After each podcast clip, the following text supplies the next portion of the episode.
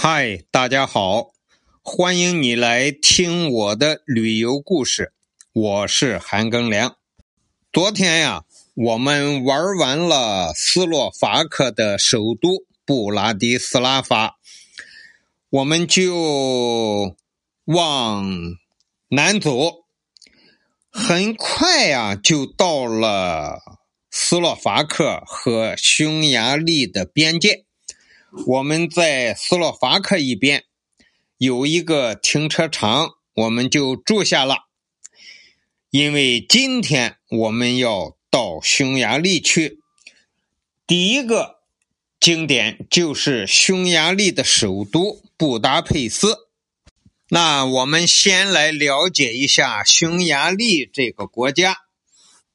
匈牙利的国土面积是九万三千平方公里，人口啊是一千万。匈牙利这个国家呀，咱们要好好的讲一讲。在欧洲，匈牙利是一个非常例外的国家，因为欧洲人大部分国家和民族都是。一直在欧洲大陆生活的民族，只有匈牙利，他的祖先不是欧洲人，而是亚洲人，而且呢，他这个姓名啊也和欧洲人不同。欧洲人的人名都是名在前，姓在后，而匈牙利人的人名是姓。在前，名在后，这和亚洲的大部分国家是一样的。关于匈牙利人祖先的这个考古界怎么说呀？就是现在一般的认为是这样的，就是说。匈牙利人的祖先是马扎尔人，实际上现在的匈牙利人也称自己为马扎尔人，而这个马扎尔呢，就是在乌拉尔山脉的东边我们知道，亚洲和欧洲的分界线就是乌拉尔山和乌拉尔河，乌拉尔山和乌拉尔河的西边就是欧洲。东边就是亚洲，而这个马扎尔人呢，就住在乌拉尔山的东边，因此他就是亚洲人喽。而且在这儿居住的人呢，都是游牧民族，而不是像咱们中国黄河流域是农耕民族。我们学过历史的人，或对历史有些了解的人都知道，在中国汉族政权北方，长期的有一些游牧民族的政权成立，比如说匈奴人啊、突厥人呐，或者是蒙古人。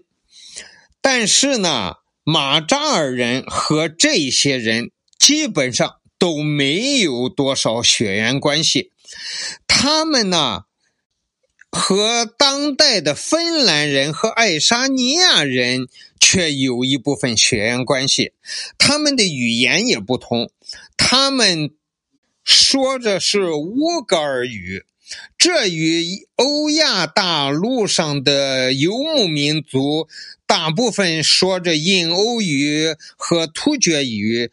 有很大的不同。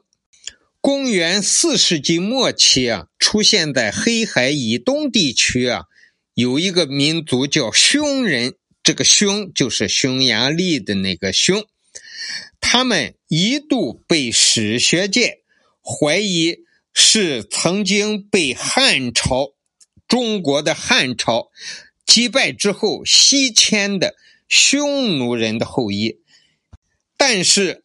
经过一系列的理论和考古发掘的实物的佐证，证明啊，匈人和匈奴人没有直接关系，而他们却更像是最早一批南下的乌格尔人。也就是说，匈人就是马扎尔人的祖先。从公元八世纪开始，由于气候变化导致的生存条件的恶化，以及南俄就是南俄罗斯草原的其他游牧部族的生存空间的挤压，马扎尔人呢就被迫离开了世世代代居住的乌拉尔山，整个民族。举足向西南方向移动，他们先是来到了乌拉尔河与顿河之间的大草原，在这儿呢，他们又接触到了其他的游牧民族，比如保加尔人、卡扎尔人等等。作为这个文明程度最低的部族，马扎尔人。从邻居那里学习到了如何种植粮食和经济作物，这在一定程度上弥补了他们的口粮。但是他们是以畜牧业为生的人呢，所以他们还是以牛马羊为主。后来呢，历史学家们考察到了马扎尔人呀。在南俄罗斯还是受到当地人的攻击，于是他们只好继续往西走，就来到了科尔巴阡山。这个地，这个往西走的马扎尔人呢，一共有十个部落。这个十个部落里啊，有七个马扎尔族和三个可萨部落。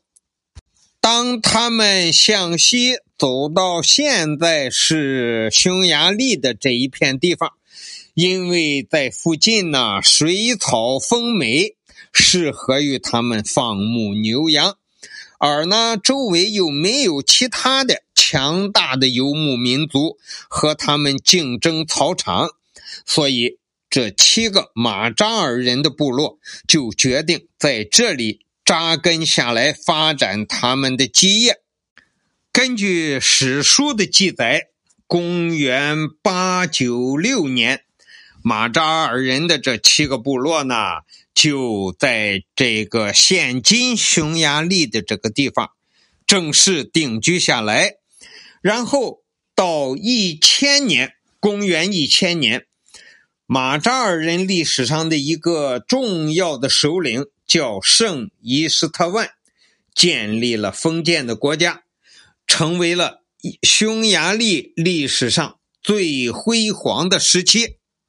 匈牙利人虽然是从亚洲那边呃迁徙过来到欧洲的，但是匈牙利人的长相与亚洲人决然不同，却有点像欧洲人，而匈牙利人的语言也与亚洲人。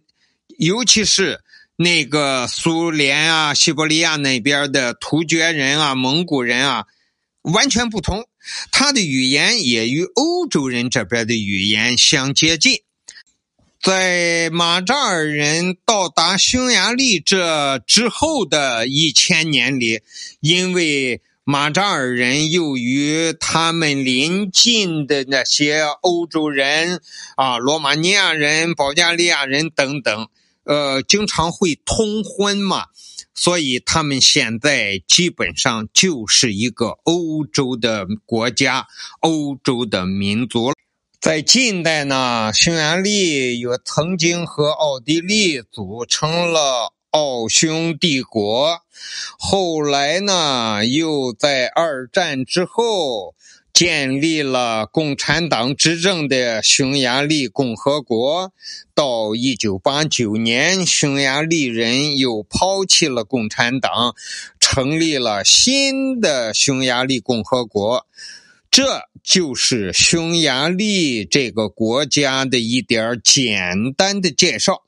感谢你的收听，咱们下期再见。